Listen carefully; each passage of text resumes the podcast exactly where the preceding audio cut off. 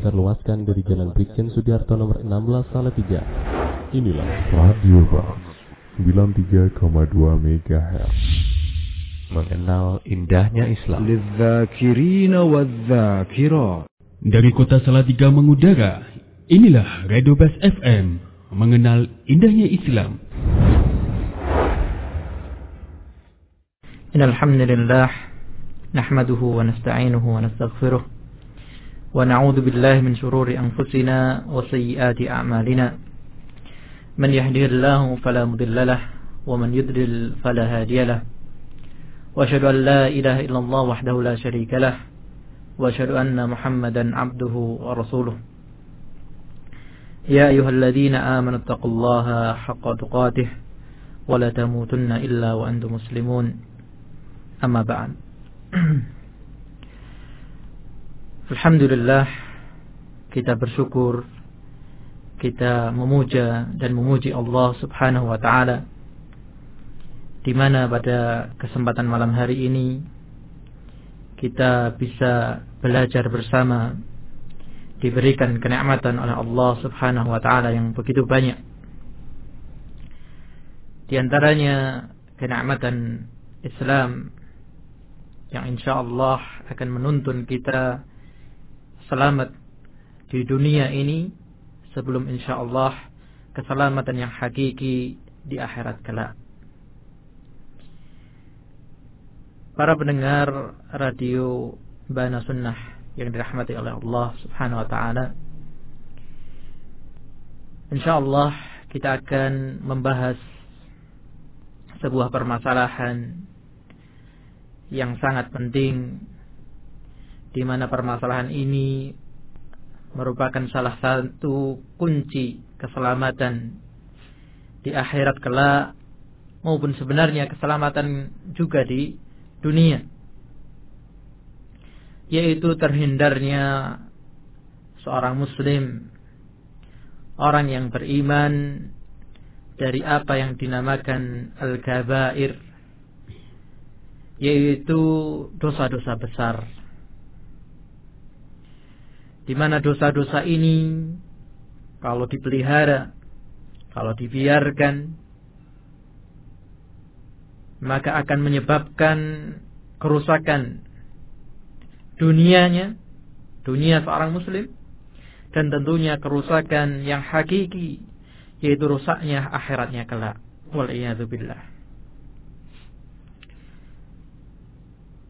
Yang insya Allah kita akan membaca sebuah kitab untuk membantu kita semua memahami materi tersebut dari seorang alim dari seorang ulama di antara ulama-ulama madhab syafi'i yang hidup kira-kira tujuh abad yang lalu. Beliau dilahirkan pada tahun 73 uh, afan 673 Hijriah yang kemudian diberikan rezeki umur yang panjang oleh Allah Subhanahu wa taala dan meninggal pada tahun um, 748 Hijriah. Jadi umur beliau kira-kira 75 tahun. Nama beliau sendiri adalah Muhammad bapaknya adalah Ahmad namun lebih terkenal dengan gelar beliau yaitu Al-Imam Az-Zahabi. Salah seorang imam dalam madhab syafi'i yang mana spesialisasi beliau adalah ilmu hadis dan sejarah. Walaupun ternyata kalau kita perhatikan tulisan-tulisan beliau tidak terbatas pada ilmu itu saja. Salah satu buktinya adalah kitab yang ada di hadapan kita semua, yaitu kitab Al-Kabair. Para pendengar yang dimuliakan oleh Allah, insya Allah pada kesempatan malam hari ini kita akan membacakan pengantar mukaddimah pendahuluan yang ditulis oleh Al-Imam Az-Zahabi rahimahullah sebagai pengantar sebelum kita memasuki pembahasan satu persatu dari apakah itu dosa besar secara detail dari satu dosa ke dosa yang lain insya Allah. Al-Imam Zahabi di dalam mukaddimahnya dan ini penting di mana banyak di antara kita kadang kurang memahami pentingnya e, membaca pendahuluan, membaca mukaddimah dari sebuah kitab di mana para ulama menjuluki mukaddimah sebagai miftahul kitab, sebagai kunci. Kalau kita ingin masuk ke dalam sebuah kitab, maka kita perlu membuka membukanya dengan mukaddimah. Di mana dalam mukaddimah kita akan tahu kenapa atau tujuan penulisan sebuah kitab. Mungkin di dalam mukaddimah juga kita akan mendapati rumus-rumus uh, yang digunakan oleh penulis uh, dalam kitabnya atau hal-hal yang lain yang sangat penting yang akan menjelaskan kepada kita isi kitab secara uh, global. Kita mulai dengan mukaddimah atau pendahuluan yang disampaikan oleh Imam Az-Zahabi. Beliau mengatakan Bismillahirrahmanirrahim. Rabbi yassir wa'in. Beliau mulai dengan basmalah di mana ini adalah sunnah dari ketika seorang memulai tulisannya sebagaimana Rasulullah sallallahu alaihi wasallam Demikianlah Allah subhanahu wa ta'ala memulai kitabnya dengan basmalah. Kemudian Rasulullah SAW memulai risalah-risalahnya, surat-suratnya dengan basmalah. Ya, ini kita mencari tabarruk, kita mencari berkah ya, dari nama Allah subhanahu wa ta'ala meminta keberkahan dari apa yang akan kita lakukan. Rabbi yassir wa'ain. Wahai Rabb, wahai Tuhanku, mudahkanlah dan berikanlah, berikanlah pertolongan. Nah, kita tidak lepas, tidak bisa kecuali kalau kita tidak ditolong oleh Allah Subhanahu wa taala dan dibantu oleh Allah Subhanahu wa taala. Kemudian beliau memulai dengan memuji Allah Subhanahu wa taala, alhamdulillah ala al-iman bihi wa bi kutubihi malaikatihi wa akdarihi. Segala puji bagi Allah yang telah menganugerahkan keimanan keimanan kepadanya keimanan kepada Allah keimanan kepada kitab-kitabnya keimanan kepada rasul-rasulnya kepada malaikatnya kepada takdir-takdirnya wa sallallahu ala sayyidina Muhammadin wa alihi ansarihi. Dan kemudian salawat semoga selalu terlimpahkan kepada nabi kita Nabi Muhammad sallallahu alaihi wasallam keluarganya para penolongnya. Kemudian juga kepada para pengikutnya sampai hari kiamat kelak.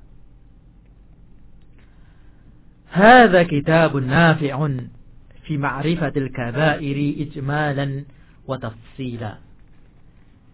Beliau mengatakan ini adalah kitab yang insya Allah bermanfaat untuk kita mengetahui, mengenal apa itu al-kabair, apa, apa itu dosa-dosa besar, baik secara global maupun secara terinci.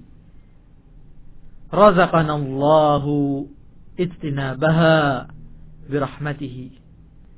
Semoga Allah menganugerahkan memberikan kepada kita semua agar kita bisa menjauhi dosa-dosa itu tadi dengan rahmatnya tentunya.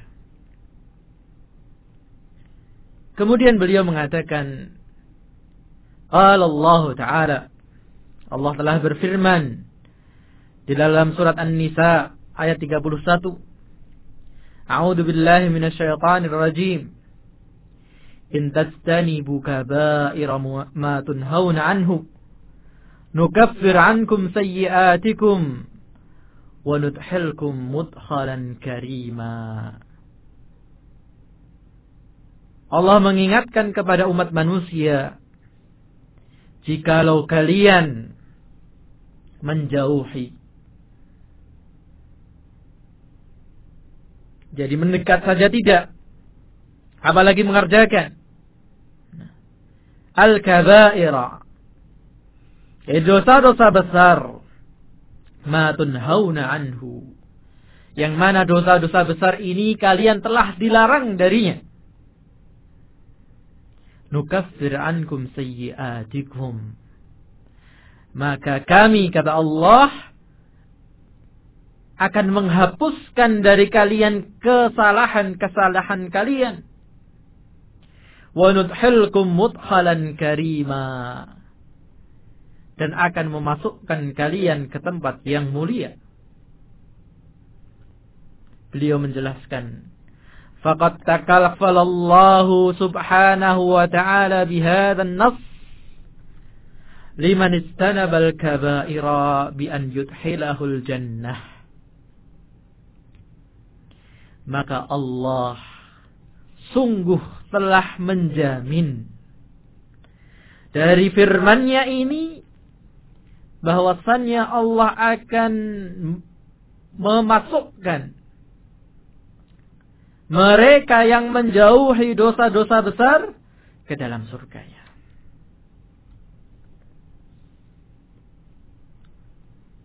Tentunya kita perlu sebenarnya untuk membahas atau semoga para ustadz yang lain telah membahasnya tentang bagaimana indahnya surga dan bagaimana ngerinya neraka. Yang mana bagi kebanyakan orang lebih-lebih di zaman ini kedua-duanya menjadi hal sepele keindahan surga dianggap biasa saja. Dan kengerian neraka dianggap tidak ada apa-apanya. Wal'iyatubillah. Padahal tingkatan neraka yang paling ringan sebagaimana diberitakan oleh Rasulullah SAW yang diberikan kepada pamannya Abu Talib yang mana jikalau dia mengenakan sebuah terompah dari bongkahan api neraka maka mendidihlah otaknya otaknya. Waliyahatubillah panas seperti apa yang bisa jika ditempelkan di kaki langsung mendidihkan kepala. Langsung mendidihkan isi kepala manusia. Itu adalah adab yang paling ringan itu azab bagi orang yang paling ringan dosanya. Nah, bagaimana dengan dosa yang bertumpuk? Lebih-lebih dosa-dosa besar. Waliyahatubillah. Maka sungguh naif. Maka sungguh sombong. Orang yang merasa aman. Orang yang merasa biasa saja terhadap ancaman-ancaman neraka dan tidak terpesona dengan janji-janji indahnya surga. Maka kita tahu dari ayat tadi orang yang menjauhi dosa besar akan dihapuskan kesalahan. Yang mana kita tidak lepas dalam sehari semalam dari banyak sekali kesalahan. Kesalahan terhadap orang tua, karena kesalahan terhadap istri, kesalahan terhadap suami, kesalahan terhadap anak, kesalahan terhadap tetangga, bahkan kesalahan terhadap orang yang tidak kita kenal.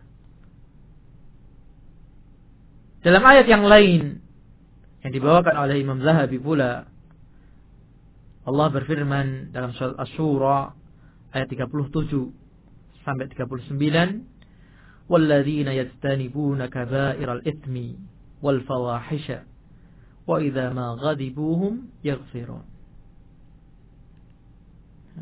mereka yang menjauhi dosa-dosa besar dan kekejian mereka itu sifatnya kalau marah segera memaafkan.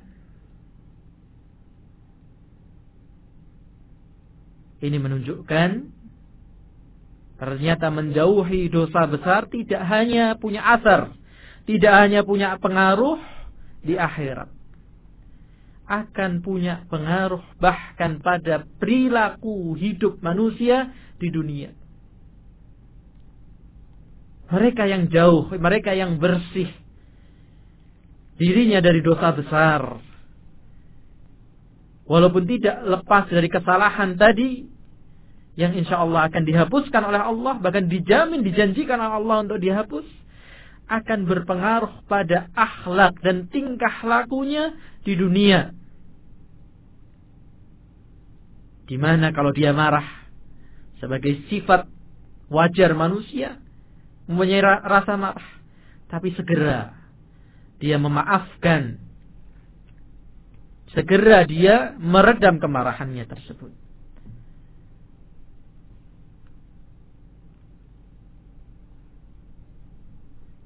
Kemudian dibawakan oleh beliau pula hadis Rasulullah SAW yang diriwayatkan oleh Imam Muslim. Qala an-nabiy sallallahu alaihi wasallam as-salawatul khamsu wal jum'atu ila al-jum'ati kaffaratun bainahunna. Salat yang lima waktu Kemudian antara Jumat ke Jumat berikutnya itu adalah kafarah. Penghapus lima bainahunna. Apa yang terjadi antara keduanya? Subhanallah. Kita sehari semalam sholat lima waktu. Maka apa yang terjadi antara subuh dengan zuhur, kemudian dari zuhur ke asar dan seterusnya, itu akan dihapus dengan sholat tersebut. Bahkan kemudian Allah subhanahu wa ta'ala akan membersihkan lagi supaya lebih bersih. Yaitu dengan Jumat ke Jumat berikutnya. Subhanallah. Tapi ada syaratnya. Malam tughsal kabair. Kalau dia belum melakukan dosa besar. Maka dari ayat dan hadis yang disampaikan oleh Imam Zahabi, apa yang ingin beliau terangkan? Fata'ayyana 'alaina al-fahsa an kaba'iri ma Ternyata ya Allah telah memberikan kemudahan dalam agama yang indah dan mudah ini yaitu agama Islam dengan dihapuskan kesalahan. Karena merupakan sifat dasar manusia adalah berbuat salah.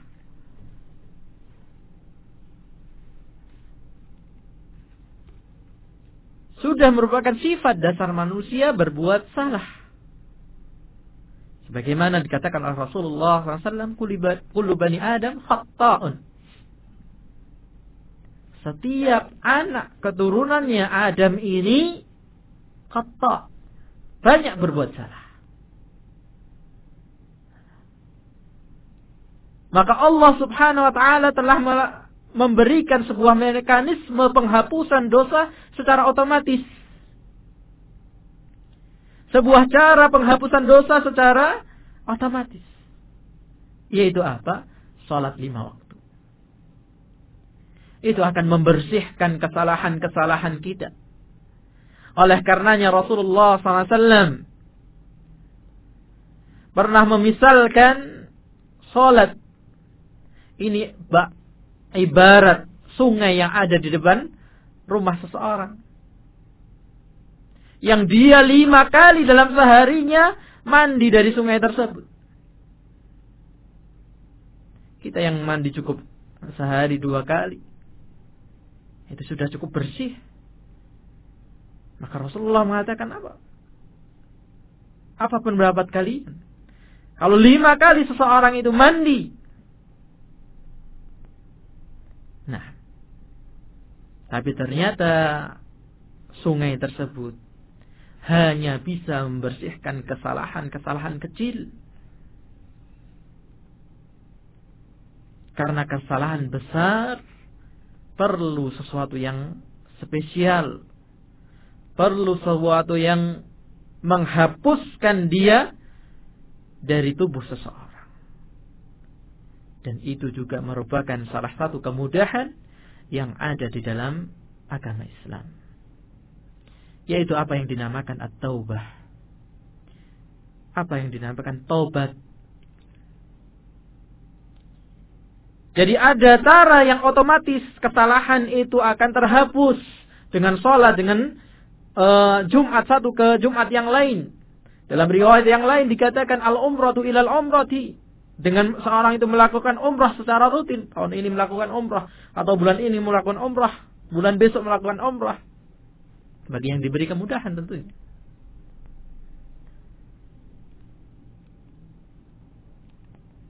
Nah ternyata ada dosa yang tidak bisa terhapuskan secara otomatis. Yaitu dosa besar. Ini yang ingin disampaikan oleh Al-Imam Az-Zahabi. Maka wajib bagi kita sekarang berarti untuk mempelajari. Untuk memeriksa. Lalu apakah dosa-dosa besar itu?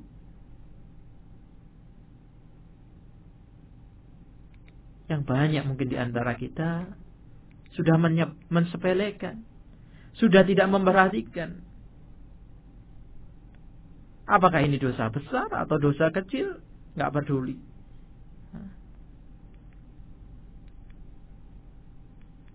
Kenapa likai yajtanibuhal muslim? Supaya kita bisa menjauhi dosa-dosa tadi. Karena tentunya berbeda derajatnya orang yang telah melakukan dan bertaubat dengan orang yang tidak pernah melakukan sama sekali. Maka ayat-ayat tadi maupun hadis mengatakan selama mereka menjauhi.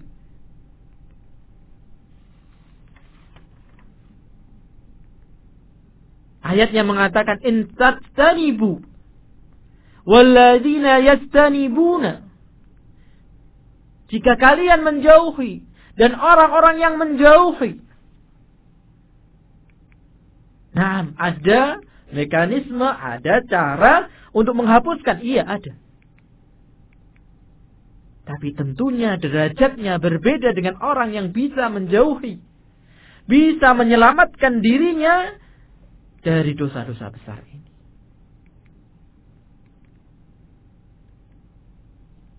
Tingkatan surga. Kenapa Allah menciptakan tingkatan yang bertingkat-tingkat itu? Karena ini. Sebagai balasan dari perjuangan. Ada orang yang menyepelekan. Yang penting saya nantikan taubat. Ya tentunya berbeda tingkatannya dengan orang yang berusaha keras menjaga dirinya supaya tidak dekat-dekat, supaya tidak terjerumus kepada yang namanya al-kabair.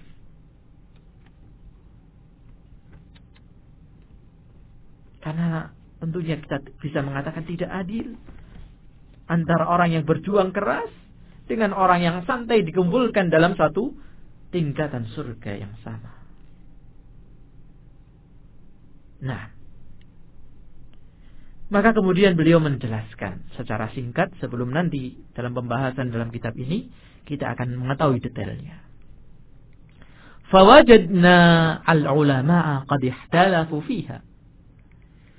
Ternyata setelah penelitian yang panjang yang dilakukan oleh Imam Zahabi. Ternyata beliau mendapati para ulama berbeda pendapat tentang apa itu dosa besar. Fakilah sab'un. Ada sebagian ulama mengatakan dosa besar itu ada tujuh. Wahtajju biqaulihi sallallahu alaihi wasallam dan mereka kelompok ini berhujjah mengambil dalil dari sabda Rasulullah SAW Istanibu sab'al al-mubiqat Jauhilah tujuh dosa yang membinasakan. Fadakara, kemudian Rasulullah menerangkan asyirka. wassihr. Yang pertama syirik. Kemudian kedua sihir. Wa qatlan nafs. Ketiga membunuh. Wa akla malal yatim. Yang keempat makan hartanya anak yatim. Yang kelima aklar riba. Yang keenam at-tawalli yawm zah Lari pada hari bertemunya dengan musuh. Yang ketujuh waqadfal muhsanati menuduh wanita muslimah yang baik bahwasannya dia telah berbuat zina. Ini satu pendapat. Kemudian beliau membawakan pendapat yang lain. Waja'a an ibni Abbasin radhiyallahu anhuma qala hiya ila sab'ina aqrab minha. Hiya ila sab'ina aqrabu minha ila sab'in. Wasannya Ibn Abbas mengatakan dosa besar itu lebih kurang 70. Dan ini pendapat yang lebih kuat dibandingkan dari yang mengatakan hanya 7. Wasadaqa wallahi. Ya. Maka komentar Imam Zahabi telah benar. Nah, apa yang dikatakan oleh Abdullah bin Abbas radhiyallahu anhu. wal hadithu fama fihi hasrun lil kabair. Maka hadis yang tadi sebenarnya bukanlah pembatasan. Bahwasannya dosa besar itu hanya tujuh, tidak. Akan tetapi, dari apa yang telah dipelajari oleh Imam Zahabi, beliau bisa menyimpulkan ini yang menjadi definisi bagi kita semua. Mungkin apa yang disebutkan oleh Imam Dahabi ini tidak semuanya. Tapi beliau telah meletakkan satu batasan yang jelas tentang dosa besar. Apa itu? Walladhi yattajihu wa yaqumu alaihi dalilu.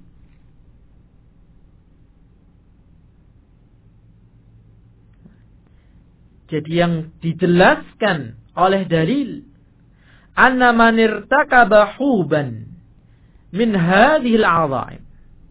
Bahwasannya barang siapa melakukan dosa dari dosa-dosa besar ini mimma fihi haddun fid dunya. Nah ini batasannya. Dosa itu ada had. Ada hukumannya di dunia. Misalnya zina. Itu dicambuk. Bagi yang masih perjaka atau perawan. Atau dirajam bagi yang pernah menikah. Atau mencuri. Dipotong tangan. Atau membunuh. Diqisas. Kal qatli wa zina wa sariqah. Hmm. Kemudian ini batas pertama. Jadi semua dosa yang ada hukumannya secara jelas, ada hadnya, ada hukuman di dunia, maka dia dikatakan dosa besar. Ini batas pertama. Au fihi wa'idun fil akhirati min azabin wa ghadabin wa tahdidin au la'nin atau itu batas berikutnya atau dosa yang padanya itu ancaman. Di akhirat. Dari murkanya Allah. Dan ancaman yang keras bagi pelakunya kelak di akhirat. Misalnya orang yang mengungkit-ungkit Tiga golongan yang tidak akan dilihat oleh Allah. Dan dia akan disucikan oleh Allah. Salah satunya orang yang mengungkit-ungkit pemberian yang pernah diberikan kepada orang lain. Maka setiap dosa yang mendapatkan ancaman murka dan ancaman yang keras azab di akhirat maka ini dikatakan dosa besar. Kemudian batas yang ketiga au lu'ina fa'iluhu ala lisan nabiyina Muhammadin sallallahu alaihi wasallam. Atau dosa tersebut jika dilakukan maka telah dilaknati melalui lisan Rasulullah sallallahu alaihi wasallam. Fa innahu kabiratun. Maka setiap yang masuk ke dalam tiga batasan tadi ada hukuman di dunia atau ada ancaman murka dan azab yang keras di akhirat atau dilaknat pelaku-pelakunya maka inilah batasan dosa besar. Dan selainnya baru dikatakan dosa kecil. Walaupun sebenarnya dalam urusan dosa ini di satu sisi yang lain kita tidak bisa mengatakan ada dosa besar atau kecil. Semuanya dosa besar. Kalau kita melihat kepada siapa kita bermaksiat. Tapi para ulama membagi dosa besar dan kecil ini dari akibat yang ditimbulkannya tadi.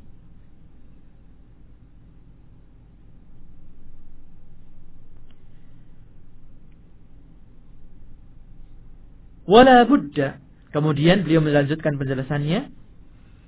Anna ba'dal kabairi akbaru min ba'din.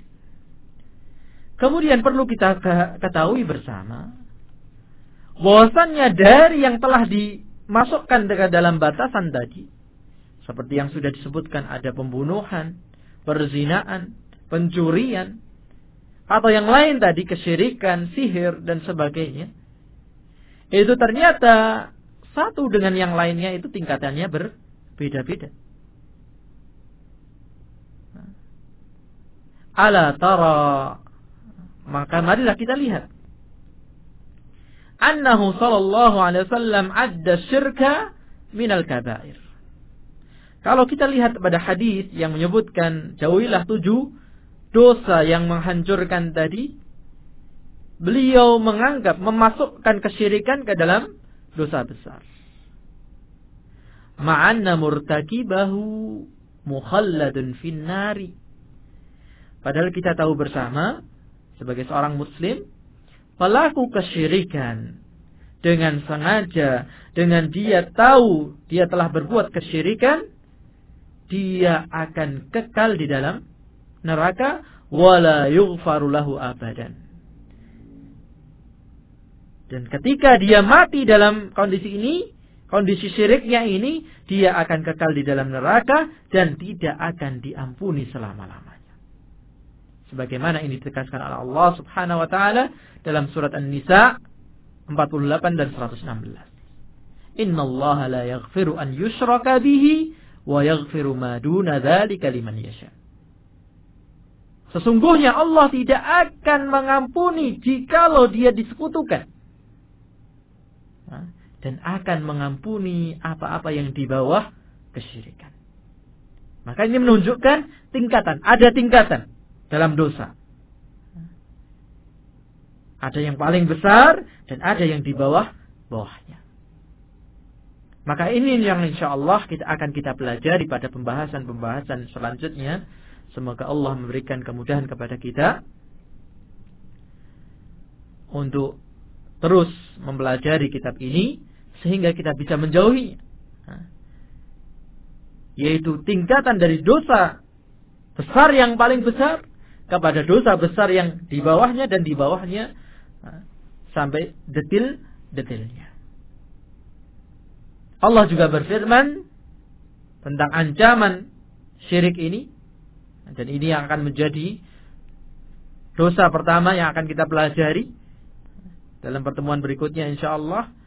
Wa qala ta'ala dalam surat Al-Maidah yang ke-72 ayat ke-72 Allah berfirman innahu sesungguhnya Man yusyrik billah, barang siapa yang mensekutukan Allah, faqad harramallahu alaihi jannah.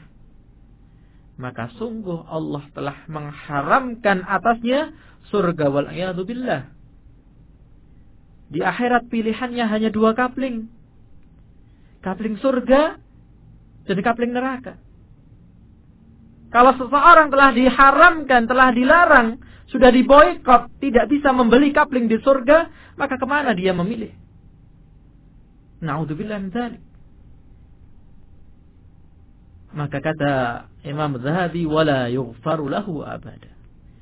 Maka tidak ada ampunan baginya selama-lamanya.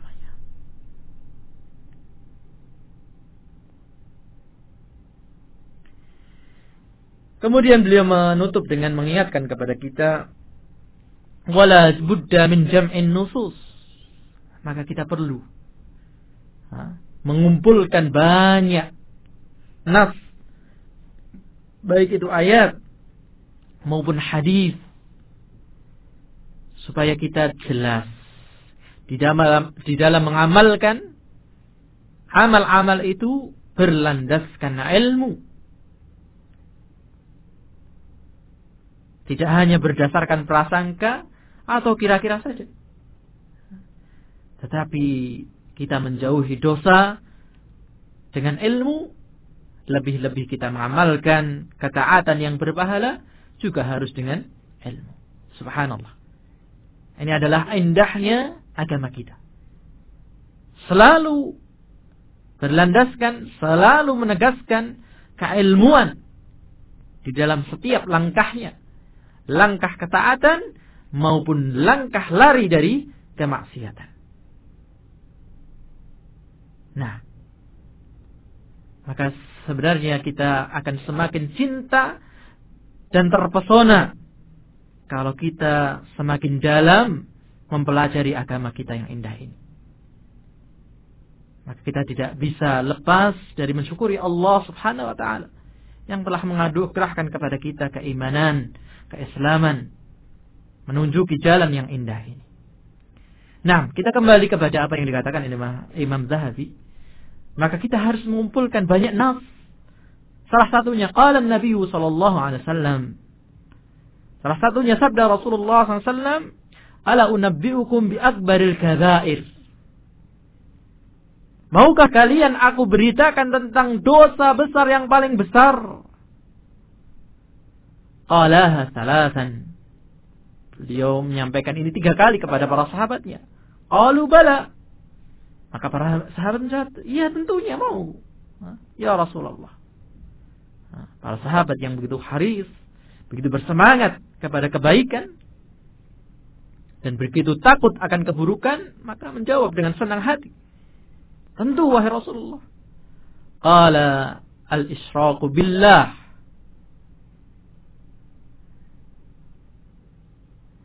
Beliau mengatakan mensekutukan Allah wa uququl walidain dan durhaka kepada kedua orang tua wa kana muttaki'an fajalas. Maka ketika itu beliau sedang bersandar, kemudian duduk dengan sempurna, faqala ala wa qawlu zur. Ala wa qawlu zur, ala wa qawlu zur. Kemudian yang ketiga beliau tadi yang dalam kondisi bersandar kemudian duduk dengan sempurna mengatakan dan ketahuilah perkataan yang dusta, perkataan yang dusta, perkataan yang dusta. Fama zala yukarriruha hatta qulna laitahu sakat. Diulang yang ketiga ini berkali-kali, berkali-kali, berkali-kali. Kenapa? Bukan karena ini lebih besar dari dua yang sebelumnya, tapi karena mudahnya orang terjatuh ke, dalamnya. Nah, tentunya nanti insya Allah pembahasannya pada tempatnya. Nah, maka ini juga menunjukkan kepada kita bahwasannya ada tingkatan-tingkatan di dalam dosa besar. Wallahu taala alam, nah, kita bisa simpulkan dari pengantar yang disampaikan oleh Al-Imam Az-Zahabi rahimahullah taala yang pertama tentang definisi dosa besar bahwasanya dosa besar adalah semua dosa yang ada hukuman di dunia atau yang Allah mengancam dengan murka dan azab yang keras di akhirat atau laknat kepada pelakunya.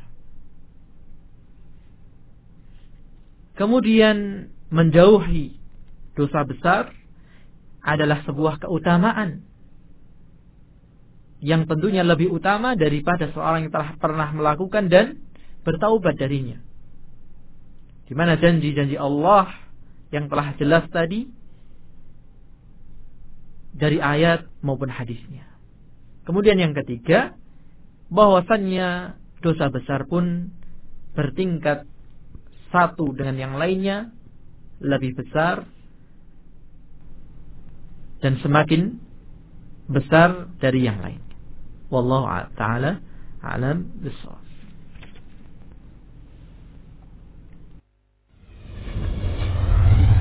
Dipancar luaskan dari Jalan Brigjen Sudiarto nomor 16 Salatiga. Inilah Radio Bang 93,2 MHz. Mengenal indahnya Islam. Dari kota Salatiga mengudara, inilah Radio Bas FM. Mengenal indahnya Islam.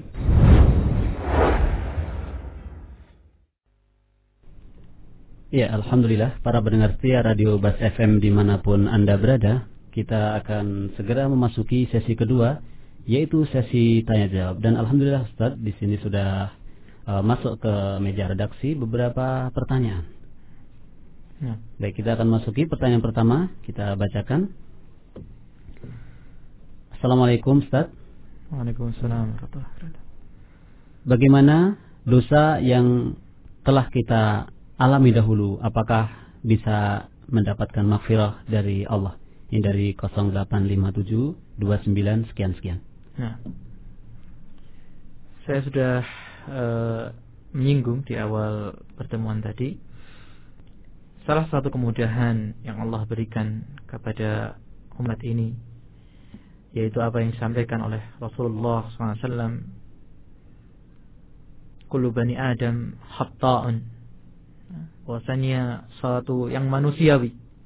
Bahwasannya seluruh yang namanya anak keturunan Nabi Adam ini berbuat salah. Tapi kesalahan itu tetap salah makanya kemudian hadisnya dilanjutkan dengan wa khairul khatta'ina at-tawwabun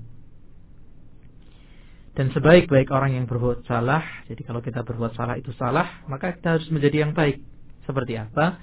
Yaitu dengan banyak bertaubat. Dalam hadis yang lain Rasulullah mengatakan at-taubatu tajubbu ma qablaha. Yani taubat itu menghapus apa yang terjadi sebelumnya. Dan itu realita dan itu kenyataan yang terjadi pada generasi terbaik umat ini. Yaitu para sahabat. Nah, Para sahabat bukanlah sebuah generasi yang suci, yang bersih, yang turun dari langit, yang diutus oleh Allah taala untuk membantu nabinya tidak. Mereka adalah manusia biasa. Dan sebagian mereka adalah pelaku-pelaku dosa besar bahkan kesyirikan di masa lalunya. Tapi kemudian ketika mereka telah mendapatkan cahaya Islam kemudian mengetahui kesalahannya dan bertaubat dari kesalahannya dan membaguskan keislamannya maka jadilah mereka generasi terbaik dari umat ini jadi tidak perlu putus asa tidak perlu pesimis dengan kesalahan yang pernah kita lakukan masih ada pintu taubat di hadapan kita. Wallahu taala. Ya. Baik, kita akan masuki uh, pertanyaan kedua. Ini alhamdulillah banyak sekali pertanyaan yang sudah mulai masuk. Assalamualaikum Ustaz. Waalaikumsalam. Ya, mau tanya, orang yang tidak mau belajar agama Islam dan meninggalkan sholat, apakah termasuk dosa besar? Ini dari hamba Allah di Salatiga. Tafadhol. Nah, orang tidak mau belajar Islam, nah, agama Islam jadi yang pertama dia seorang muslim atau bukan. Gitu. Ya. Jadi kalau seorang muslim nah, atau kita berbicara tentang non muslim dulu, nah, maka dia akan terkena sabda Rasulullah SAW yang beliau mengatakan la yasma'u bi min hadhil ummah Yahudiyun wala Nasraniyun walam yu'min bi thumma mat illa dakhalan nar. Atau kama qala sallallahu Tidaklah mendengar dakwah Nabi Muhammad sallallahu alaihi wasallam dari umat ini. Baik telah mempunyai agama seluruhnya Yahudi Nasrani tapi kemudian tidak mau beriman kepada Rasulullah SAW sampai dia meninggal, tidak lain nanti tempatnya di neraka. Waliyahatubillah. Kemudian kalau seandainya dia seorang muslim, maka dia juga akan terkena sabda Rasulullah SAW yang lain. Rasulullah SAW dalam sebuah hadis yang dihasankan oleh para ulama. Beliau bersabda talabul ilmi fariidatun ala kulli muslim. Menuntut ilmu menjadi kewajiban bagi setiap muslim.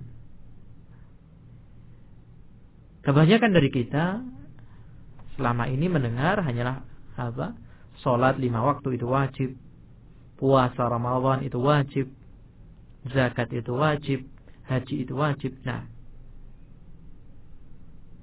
maka takut kalau meninggalkan sholat lima waktu karena wajib itu dosa. Maka sebenarnya kedudukannya demikian pula dengan talabul ilmi. Dengan menuntut ilmu. Rasulullah mengatakan faridah. Kewajiban bagi kita, kita semua. Bagi setiap muslim. Nah tentunya di dalam penjelasan-penjelasan yang lain telah dijelaskan bahwasannya ilmu pun bertingkat. Ada yang wajib bagi setiap individu seperti ilmu tauhid, ilmu tentang salat dan sebagainya. Ini wajib bagi setiap muslim. tapi ada juga ilmu-ilmu yang fardu kifayah. Ilmu tafsir, ilmu hadis, ilmu fikih yang secara detail dan sebagainya ini fardu kifayah. tapi ada yang fardu ain tadi. Nah, maka ya bagaimana seorang muslim kalau tidak belajar, bagaimana akan mengamalkan agamanya? Maka dia hanya akan menjadi peniru dari orang lain yang belum tentu benar. Oleh karenanya Rasulullah mewajibkan bagi kita semua tidak membedakan umur, tidak memberikan gender, tidak membedakan status sosial, semua yang mengaku muslim wajib untuk menuntut ilmu. Allah. Sedangkan ha, tentang sholat dan insya Allah nanti kita akan bahas orang yang tidak mengerjakan sholat itu seperti apa. Nah, ya. Baik, soal yang berikutnya para pendengar yang dirahmati Allah Subhanahu wa taala, yang ada pertanyaan kekal di neraka. Maksudnya bagaimana Ustaz? Ini dari Yahdi Soka. Nah, kekal ya, kata yang sudah maklum maklum ya kekalnya abadi nah, sinonimnya karena sebagaimana dijelaskan oleh Allah Subhanahu wa taala dalam banyak ayat maupun hadis Rasulullah SAW bahwasannya kehidupan nanti yang hakiki adalah kehidupan di akhirat. Yang mana kehidupan hakiki yang sebenarnya dan seterusnya itu di akhirat dibagi dua kehidupan yang berbahagia dan kehidupan yang sengsara. Maka dalam sebuah hadis Rasulullah ah, pernah memerintahkan kepada kita semua, "Kun fid dunya ka'annaka gharibun aw 'abiru sabil." Jadilah kamu di dunia ini seperti orang asing atau orang yang numpang lewat. Nah, Sering kita mendengarkan uh, nasihat dari para kiai, dari para ustadz, kayak mampir ngombe. Nah, akan kita hanya mampir sebentar dan itu yang menjadi kenyataan kita lihat. Ke mana kakek-kakek kita dulu? Ya sudah. Nah, bahkan bukan bukan kakek, adik kita, kakak kita, saudara kita, orang tua kita telah tiada. Tidak ada yang kekal di dunia ini. Kekekalan itu ada di akhirat. Ya selama-lamanya. Yang bahagia akan terus menerus merasakan kebahagiaan dan yang sengsara wal billah naudzubillah min dzalik Semoga kita terlindung yang dari yang demikian itu akan kekal selama-lamanya di dalam api neraka. Nah, Allah. Ya.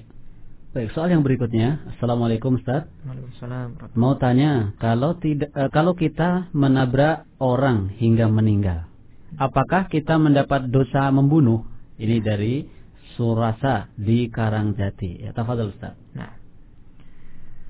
Allah alam. Jadi kalau uh, yang berlaku uh, di Saudi itu atau sebelumnya kita perlu tahu bahwasanya pembunuhan itu ada terbagi tiga, uh, yaitu pembunuhan qatlu amdin, pembunuhan secara sengaja.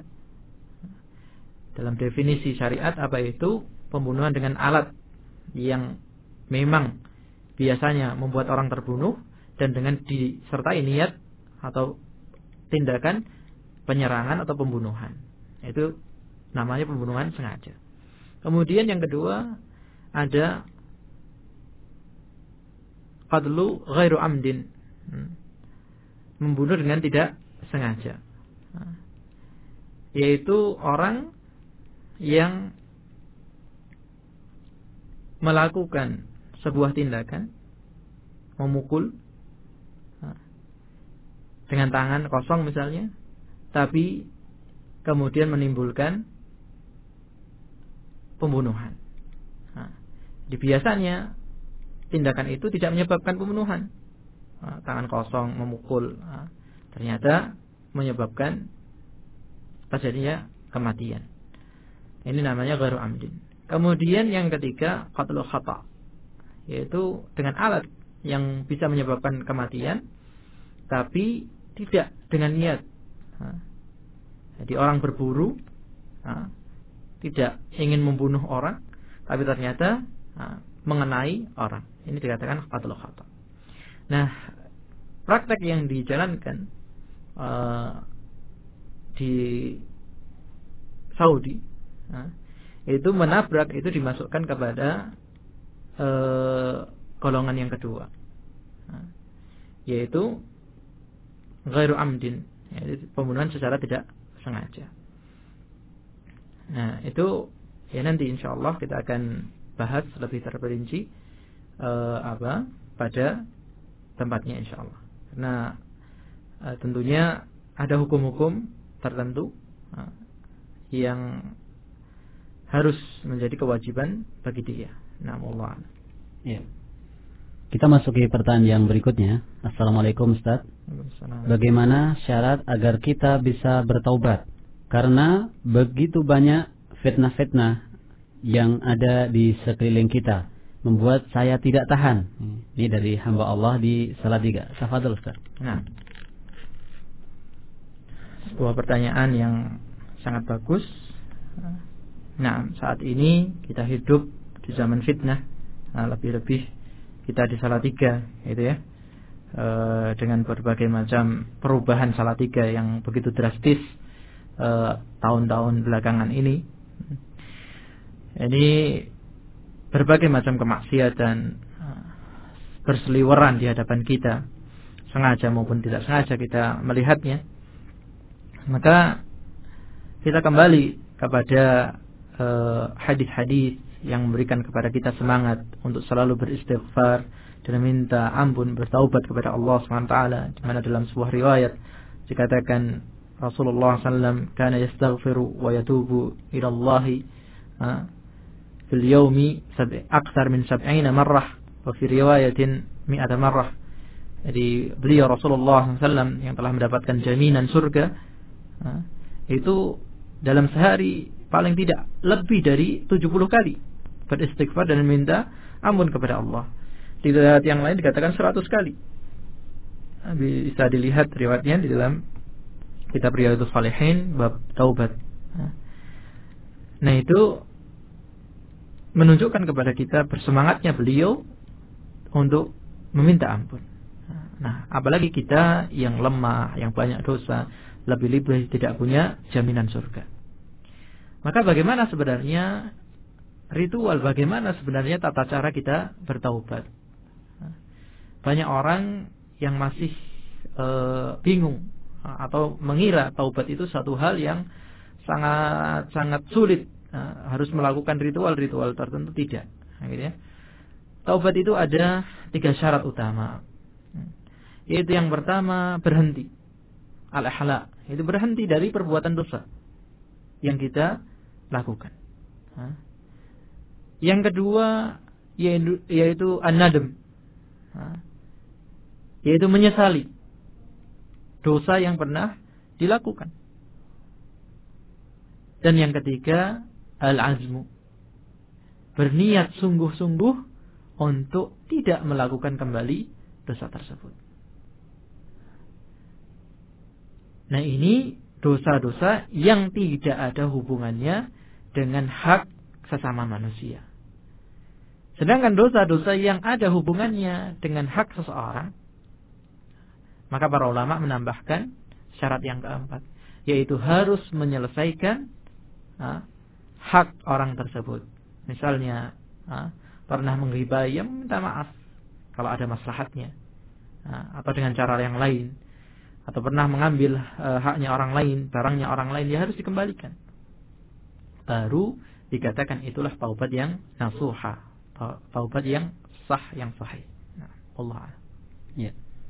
Baik, kita akan masuki pertanyaan yang berikutnya yang sudah masuk. Assalamualaikum ya Ustaz. Mau tanya, jika seseorang melakukan dosa besar dan sudah dikenakan hukuman di dunia, misalnya dirajam bagi pelaku zina, nah. apakah di akhirat masih memperoleh hukuman lagi? Ya, ini dari hamba Allah di salah tiga. Ya, nah. Allah alam, para ulama sendiri berbeda pendapat tentang hal ini. Uh, tapi yang lebih uh, wahir, yang lebih uh, nampak jelas kebenarannya, mereka yang berpendapat bahwasanya ya sudah bersih. Nah, yaitu dengan taubatnya itu, uh, dengan hukumannya itu sebagai pembersih dosanya di akhirat kelak. Allah alam. Baik. Uh, masih ada uh, satu lagi pertanyaan, uh, dua pertanyaan mungkin yang terakhir ini, Ustaz. Ya. Anak akhwat di tiga. Anak mau bertanya, dosakah kita menceritakan perbuatan dosa kita yang dahulu? Ya, dengan tujuan agar orang yang kita ceritakan mengambil nasihat dari cerita tersebut. Ya, Allah. Ya. Uh, Wallah alam. Jadi uh, ada sebuah hadis yang mengatakan kullu ummati mu'afa ilal mujahir seluruh umat Nabi Muhammad SAW ini akan termaafkan kecuali mujahir, kecuali yang orang yang memamerkan dosanya. Jadi semalam saya habis satu botol, kemarin saya begini dan sebegitu. Yeah. Naudzubillah dalik. Jadi sebenarnya kita akan diampuni oleh Allah kalau kita tidak menampakkan. Nah, nah kemudian perlu diketahui uh, ini masih banyak cerita-cerita yang lain uh, yang insya Allah uh, lebih bermanfaat atau uh, tidak sampai mencelai uh, atau mencederai diri kita, kehormatan kita. Karena mungkin bagi orang yang orang lain yang mendengar mungkin saya dulu pernah berbuat begini dan begitu, itu mungkin akan kemudian menilai negatif terhadap yang bercerita. Nah, itu mungkin bisa diambilkan dengan memajhulkan, dengan tidak perlu menyebutkan saya pernah seorang wanita pernah berbuat seperti ini. Kemudian alhamdulillah dia mendapatkan hidayah, ya, berjuang dan dan sebagainya. Atau dengan cerita-cerita para sahabat atau yang disebutkan oleh Allah atau Rasulnya, nah, itu sebagai cerita. Nah, karena kadang orang bisa salah paham dan menilai negatif karena cerita yang kita tentang diri tentang diri kita. Allah. Dan kita akan masuki pertanyaan yang terakhir. Assalamualaikum Ustaz, bagaimana cara agar kita tidak meremehkan dosa-dosa sehingga kita tidak mengulang dosa yang sudah kita perbuat lagi? Ini sebagai pertanyaan terakhir, tafadhol Ustaz penjelasannya. Nah, ada sebuah nasihat para uh, ulama terdahulu. Kata-kata yang indah. Mereka mengatakan la kabirata mal istighfar wala saghirata mal israr. Jadi tidak ada dosa besar sebenarnya kalau kita mau istighfar, kalau kita mau bertaubat. Dan tidak ada dosa kecil kalau dosa kecil itu terus-menerus di, dilakukan. Nah, maka bagaimana caranya supaya kita tidak meremehkan ya tadi kita banyak berkumpul dengan orang-orang yang baik. Kita bela banyak belajar tentang agama ini sehingga kita membaca begitu ngerinya kehidupan di neraka dan begitu indahnya hidup di surga. Maka dengan mengetahui indahnya surga kita akan rindu menjadi penghuninya dan dengan tahu isinya neraka kita akan ngeri dan takut menjadi penghuninya. Wallahu a'lam dipancar luaskan dari Jalan Brigjen Sudiarto nomor 16 Salatiga. Inilah Radio Bang 93,2 MHz. Mengenal indahnya Islam. Terima kasih. Bagus saja Anda menyimak siaran kami di gelombang 93.2 FM Radio Bas mengenal indahnya Islam. Semoga menambah kemanfaatan bagi anda dan keluarga. Dari kota Salatiga mengudara, Inilah Radio Best FM mengenal indahnya Islam.